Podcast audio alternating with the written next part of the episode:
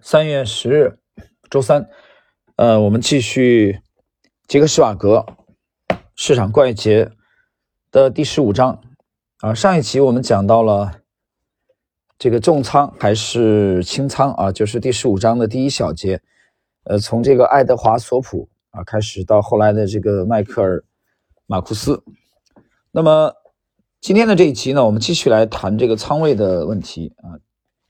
这一集呢。的内容主要是继续来谈这个仓位大小的这个危险性。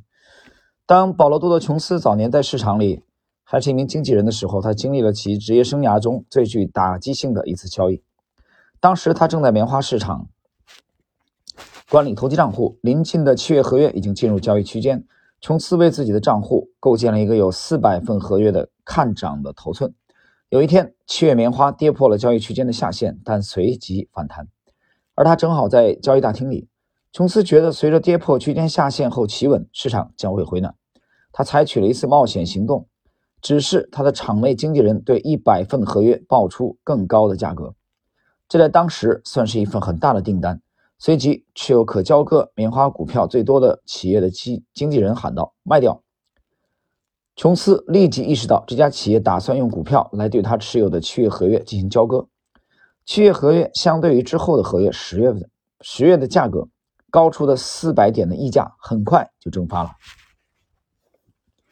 他当时就明白了自己正处在和市场相反的方向，于是指示自己的场内经纪人能卖多少就卖多少。市场急速跳水，在六十秒内就封在了跌停板上，他只能以还不到自己原先仓位的一半进行清仓。第二天早上。还没等琼斯完全将自己余下的仓位清仓，市场又封在了跌停板上。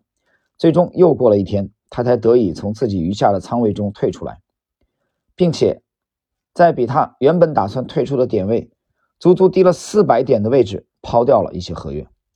琼斯说，他的问题并不在于自己在该笔交易中损失了多少点，而在于相比于他所管理的股票，自己交易的合约太多了。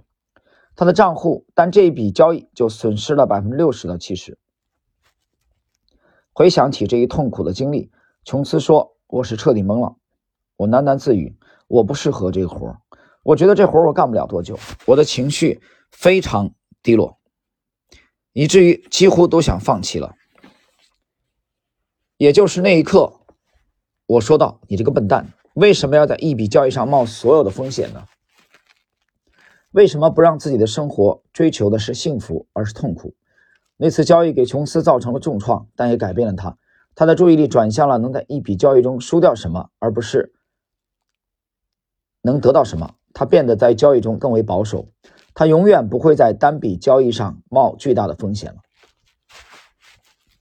过度交易也是灾难性交易中固有的一个问题，这造成布鲁斯科科凡纳在一天里把自己积累起来的利润。亏掉了一半，在第十七章中会对该笔交易做出详细的描述，而这给科凡纳灌输了一种去维持更小头寸的偏执想法。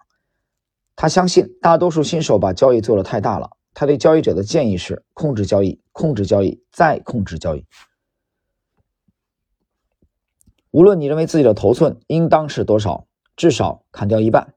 我对新手得出的经验是，他们的交易超出了三到五倍。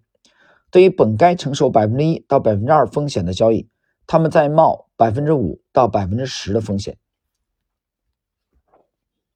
在我们的采访中，科潘纳曾提到，他曾经尝试培养了约三十名交易者，但这其中只有约五名成为优秀的交易者。我问他，那些大多数在交易中并不成功的和少部分取得成功的之间，是否有什么明显的区别？科潘纳特别指出的一个重要区别是。成功交易者在正确控制好他们的仓位大小方面很讲纪律。他说：“贪婪的交易者总会出事，仓位越大，危险性越大。这时的交易决定是在恐惧而不是判断与经验的驱使下做出的。”史蒂夫·克拉克是位于伦敦的欧姆尼全球基金的投资组合经理，这是一个有着很不错的收益风险比记录的策略基金。克拉克说过：“你必须在自己的情感能力限度内交易。”否则，你有可能因为意义不大的修正退出好的交易，并且在本该能赚钱的交易上亏钱。按照克拉克的建议，有一个很确定的方法能知道你的仓位是否太大了，那就是你早上一醒来是否会对其产生担忧。停顿一下啊，这个我觉得这个其实有点类似于呃之前的这个许多杰出交易员谈到的这个晚上能否睡得踏实啊，还有让我想起来这个罗杰斯啊曾经讲过的。啊，他一笔交易，这个他觉得可能心神不宁的时候啊，他的背部疼痛的时候，那这笔交易有可能是做错了。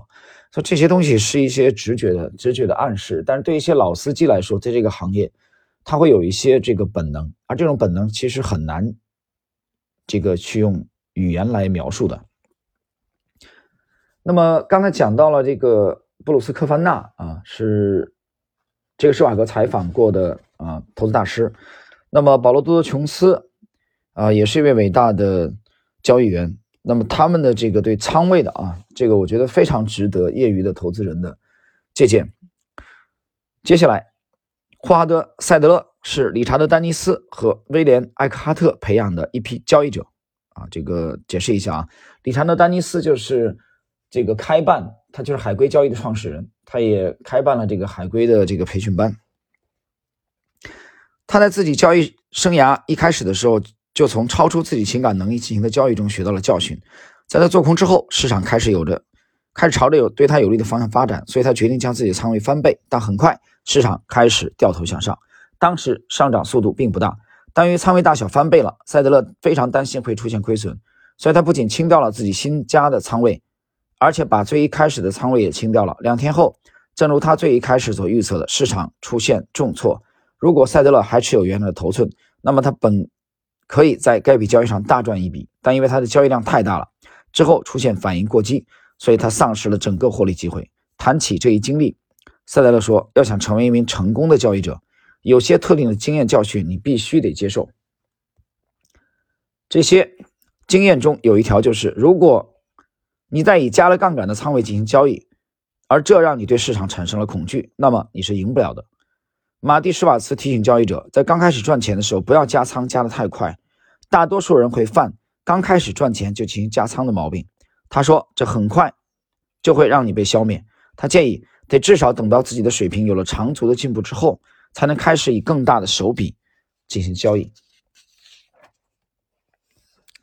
那么今天的内容啊，并不是啊这个特别多，但是呢。呃，杰出的交这些交易员呢，给了我们啊一些启发啊，就是要在交易的过程中注意自己的这个仓位啊，要注意控制自己的仓位。那么他们也提出啊，即使在一笔对自己有利的盈利的这个仓位啊，这个交易机会啊出现以后，得到市场验证以后，仓位呢不要加的过急。那么控制仓位呢，还包括对这个大势的啊。这个这个研判，我觉得这是一个整个的一个综合的体系。那么下一集呢，我们将继续延续第十五章的内容啊，来谈这个仓位的问题。好了，我们这一集内容就到这里。